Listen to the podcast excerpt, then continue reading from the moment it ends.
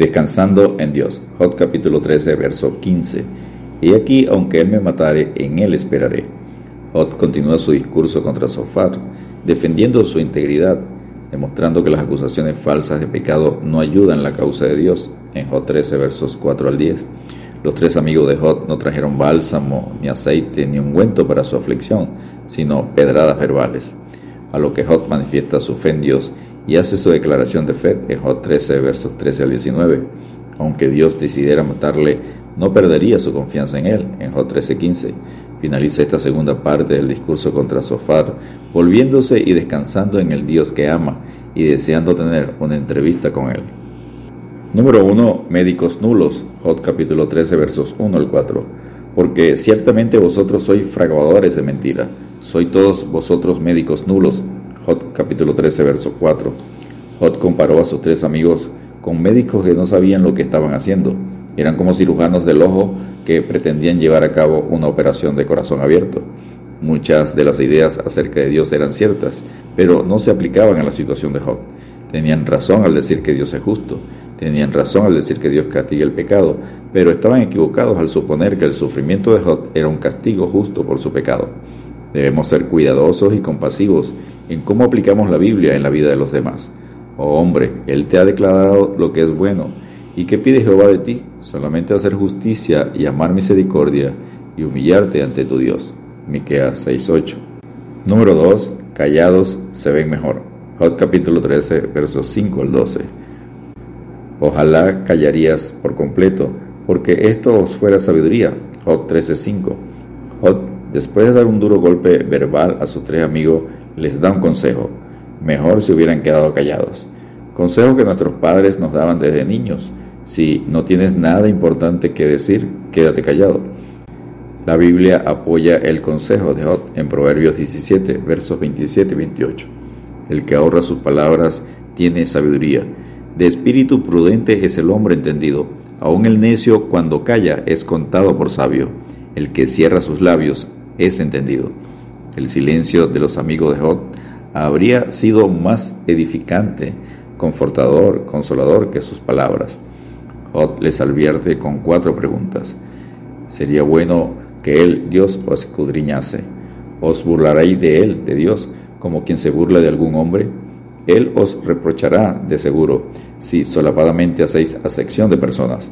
Jod capítulo 13 versos 9 y 10 está diciendo que Dios no puede ser burlado, como enseña Pablo en Galatas 6, 7, y que Dios los reprendería por sus palabras, que lo va a hacer en Jod capítulo 42, verso 7.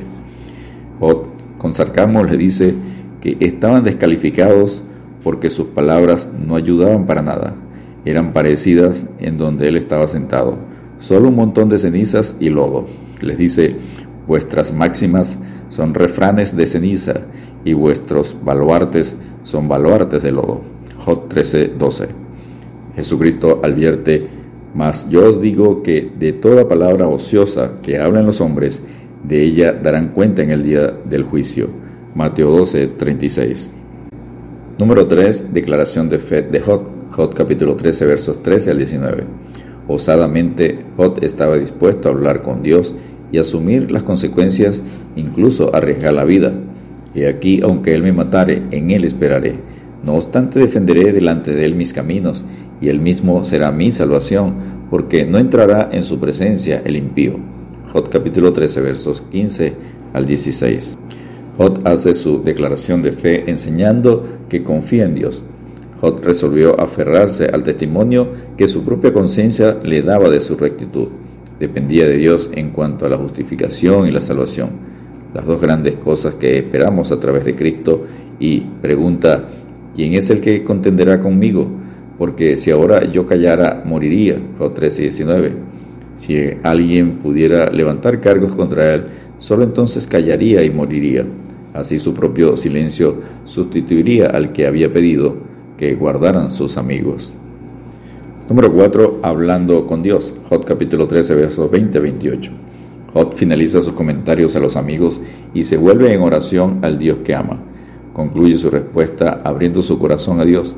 No oculta nada al manifestar su dolor y su confusión. Cuántas iniquidades y pecado tengo yo. Hazme entender mi transgresión y mi pecado. ¿Por qué escondes tu rostro y me cuentas por tu enemigo? A la hoja arrebatada has de quebrantar y a una paja seca has de perseguir. ¿Por qué escribes contra mí amarguras y me haces cargos de los pecados de mi juventud? O 13, versos 23 y 26. Od da a entender que Dios estaba atacando a lo insignificante, pegándole a una persona frágil e indefensa que estaba caída. O se preguntaba por qué se acordaba Dios de los pecados de su juventud y lo quería castigar por ellos. Od desconocía el perdón de Dios, que limpia y olvida nuestros pecados al arrepentirnos de corazón y apartarnos del pecado. Que Dios como tú, que perdona la maldad y olvida el pecado del remanente de su heredad, no retuvo para siempre su enojo, porque se deleita en misericordia. Él volverá a tener misericordia de nosotros, sepultará nuestras iniquidades y echará en lo profundo del mar todos nuestros pecados. Miqueas capítulo 7, versículos 18 y 19. Jod sigue orando a Dios, pero Dios no responde su oración. Sigue callado. Descansemos en Dios recordando que la sangre de Jesucristo, su Hijo, nos limpia de todo pecado. Hijitos míos, estas cosas os escribo para que no pequéis.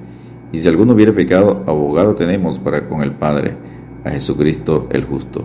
1 Juan 1.7 y 2.1. Dios te bendiga y te guarde.